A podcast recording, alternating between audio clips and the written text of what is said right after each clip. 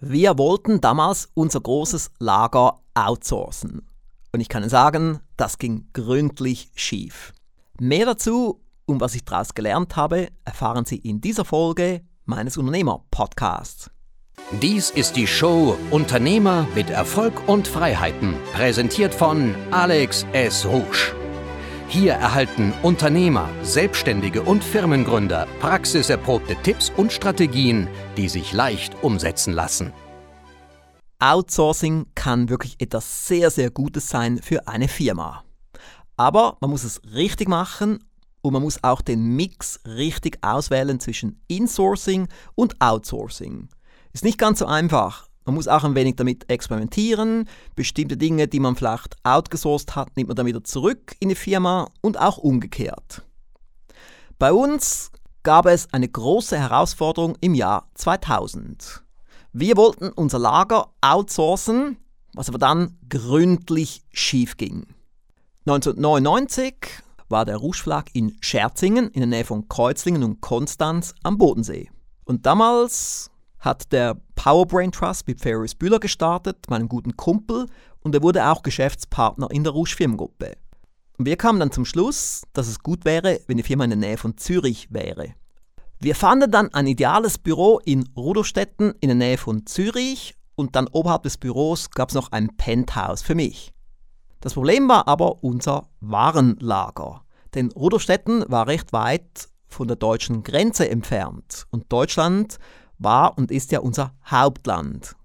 Und somit hat dann ein Berater, ein teurer Unternehmensberater, mir die Idee gegeben, wir sollten doch das Lager einfach outsourcen und zwar nach Österreich, ins Drei-Länder-Dreieck.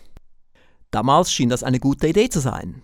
Drei-Länder-Dreieck, somit kann man Österreich gut beliefern, Deutschland gut, weil Lindau ganz in Nähe war, und die Schweiz. Theoretisch war also alles gut. Wir haben es gründlich evaluiert und wir haben dann ein paar mögliche Logistikpartner besucht. Ich glaube, es waren so vier oder fünf. Wir haben das wirklich sehr gründlich gemacht. Wir haben uns dann für einen Partner entschieden, weil das Büro sehr ordentlich aussah und weil der Geschäftsführer kompetent wirkte und weil er eine Empfehlung hatte von einem großen Verleger in Deutschland. Somit wurden dann alle Paletten dort hingeliefert, die EDV wurde angepasst und wir legten los. Und schon bald haben wir gemerkt, dass die ganze Sache doch nicht ganz so ideal war. Wir haben gedacht, wow, super, ein Logistikpartner, der groß ist und gleich in der Nähe von Lindau. Somit wird dann auch die Lieferzeit kürzer sein nach Deutschland. Aber, obwohl die ganz in der Nähe waren von Lindau, gingen die nicht über die Grenze, sondern sie ließen es vom Paketdienst abholen und die ganze Sache ging dann über Wien. Und somit dauerte es nach Deutschland einen zusätzlichen Tag. Was die Schweiz betraf, war es noch viel schlimmer. Da waren dann die Lieferzeiten plötzlich zwei Wochen was ja wirklich nicht geht, vor allem nicht als Schweizer Firma. Nach ein paar Monaten muss mir dann schweren Herzens einen Schlussstrich ziehen und die ganze Übung abbrechen. Das war so Ende des Jahres 2000, glaube ich. Und danach waren wir ein gebranntes Kind und haben sehr, sehr lange die Logistik bei uns in-house behalten, obwohl das auch nicht ganz optimal war. Aber wie Sie wissen, das hier ist ein Praktika-Podcast. Ich möchte, dass Sie möglichst viel lernen, dass es für Sie spannend ist und einzigartig. Und hier nun ein paar Lernerkenntnisse, die ich mir hier stichwortartig aufgeschrieben habe. Punkt 1. Alle Faktoren müssen berücksichtigt werden. Wir haben damals einfach nicht berücksichtigt, dass Österreich, das Dreiländereieck, vielleicht nicht so ganz ideal ist. Besser wäre es wahrscheinlich gewesen, wir hätten einen Logistikpartner in Deutschland gesucht. Vielleicht sogar einer, der eben auch dann in der Nähe von Österreich und der Schweiz war. Punkt 2. Referenzen prüfen. Auch das haben wir damals nicht gemacht. Als ich dann etwa 15 Jahre später einen weiteren Anlauf genommen habe, habe ich dann tatsächlich eben auch mit mehreren Referenzen ausführlich telefoniert, habe auch den Logistikpartner besucht, alles genau durchleuchtet und es war eine super Entscheidung. Jetzt haben wir einen Logistikpartner in Deutschland, der uns gute Konditionen bietet, der sehr schnell ist und motiviert ist und einfach wirklich ein Top-Logistikpartner für uns ist. Lernerkenntnis Nummer 3. Wenn etwas schief geht, es genauer analysieren. Eigentlich hätten wir schon vor 15 Jahren überprüfen sollen, was ging schief und dann nicht gleich aufgeben, sondern dann weiterhin suchen. Denn wenn ich jetzt so zurückblicke auf die letzten 15 Jahre, es wäre doch so super gewesen, wenn wir einen guten Logistikpartner gehabt hätten. Denn wir sind zwar gut im Bereich Verlegertum, wir können Top-Produkte liefern, Top-Hörbücher, Erfolgspakete, Online-Lehrgänge und so weiter, aber Logistik war nie unsere Stärke. Dafür braucht es Profis, die nichts anderes machen als Logistik. Also in diesem Bereich wäre es wirklich sinnvoll, es outzusourcen. Die können das besser machen mit der Inventur. Sie können das besser machen mit der ganzen Bewirtschaftung. Die können schneller Pakete verschicken. Die Pakete sind dann besser gemacht. Dann gibt es auch weniger Transportprobleme, weniger Transportschaden.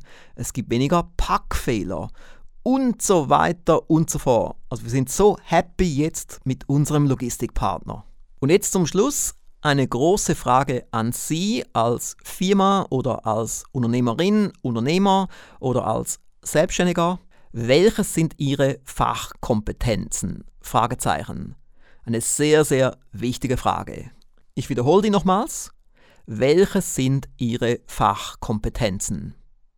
Wie ich vorhin gesagt habe, Logistik ist jetzt nicht unbedingt unsere Stärke.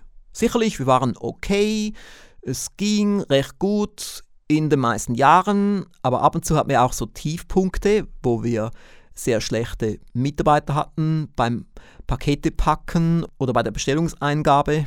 Aber wo wir wirklich gut sind, ist im Bereich Marketing, im Bereich Produktentwicklung. Und das kann man jetzt nicht gut outsourcen. Da muss man schon selber ans Werk gehen. Also zum Beispiel auch die großartigen Hörbücher im Rouge Verlag und im Aufsteiger Verlag und im Alex Rouge Institut.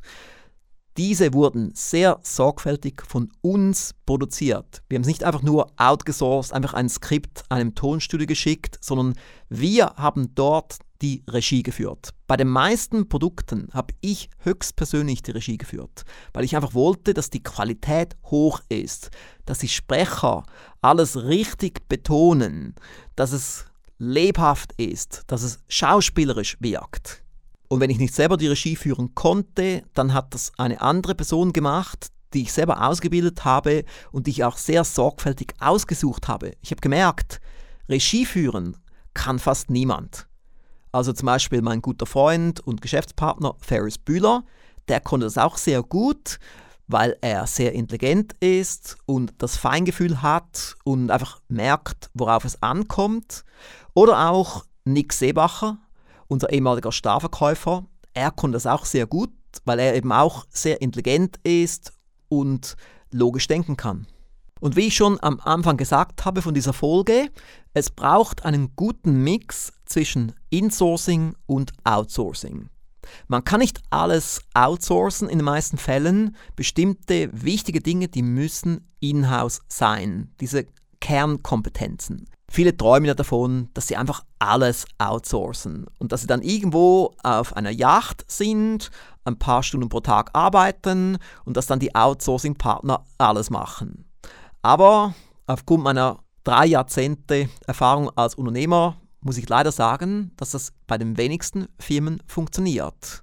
Bestimmte Kernsachen, die sollten schon, wenn es irgendwie möglich ist, in-house sein, wo es ein Team gibt, wo man Brainstormings macht, wo man sich gegenseitig motiviert, wo es eine Firmenkultur gibt und so weiter. Alles so Themen, die hier in dieser Podcast-Reihe dann auch noch kommen werden in den nächsten Wochen und Monaten und Jahren und auch zum Beispiel bei Veranstaltungen wie dem Rouge Unternehmertag. Und hier mal noch ganz spontan der Link zum Rouge Unternehmertag www.rouge-unternehmertag.com. Alleine schon aufgrund der Domain merken Sie, wir meinen es damit ernst. Es ist wirklich eine großartige Sache, der Rouge Unternehmertag, wo man extrem viel lernt auf eine systematische Art und Weise. Und ich bin absolut begeistert von der Weiterbildungsbranche, vor allem wenn man es in einer hohen Qualität macht, mit Top-Inhalten, denn das gibt den Kunden eine Abkürzung. Man muss nicht alle Fehler selber machen. Man muss nicht das Rad neu erfinden, sondern man kann profitieren von den besten Experten, die es gibt und dann für sich selber Umsetzungspunkte aufschreiben oder einen Plan machen und dann so sehr viel erreichen. Nun, diese Folge war jetzt mal etwas kürzer, was ja auch mein Ziel ist bei dieser Podcast-Reihe. Kurz, prägnant und auf den Punkt. Ich hoffe, Sie genießen es, hier dabei zu sein. Es würde mich sehr freuen, wenn Sie mir ein Feedback schreiben auf dem Feedback-Formular unter alexrusch.com-feedback. Und falls Sie noch keine Bewertung abgegeben haben auf iTunes, wäre ich Ihnen sehr dankbar, wenn Sie das noch tun würden. Ich habe einen Direktlink für Sie, alexrusch.com-unternehmer. Sie würden mir einen großen Gefallen erweisen, denn ich möchte möglichst viele Unternehmer und Selbstständige und angehende Unternehmer erreichen und hierfür ist natürlich iTunes super. Und damit man uns dort auch findet, braucht es diese Bewertungen und diese Feedbacks. Tun Sie es gleich. Besten Dank im Voraus. Bis zur nächsten Folge. Tschüss.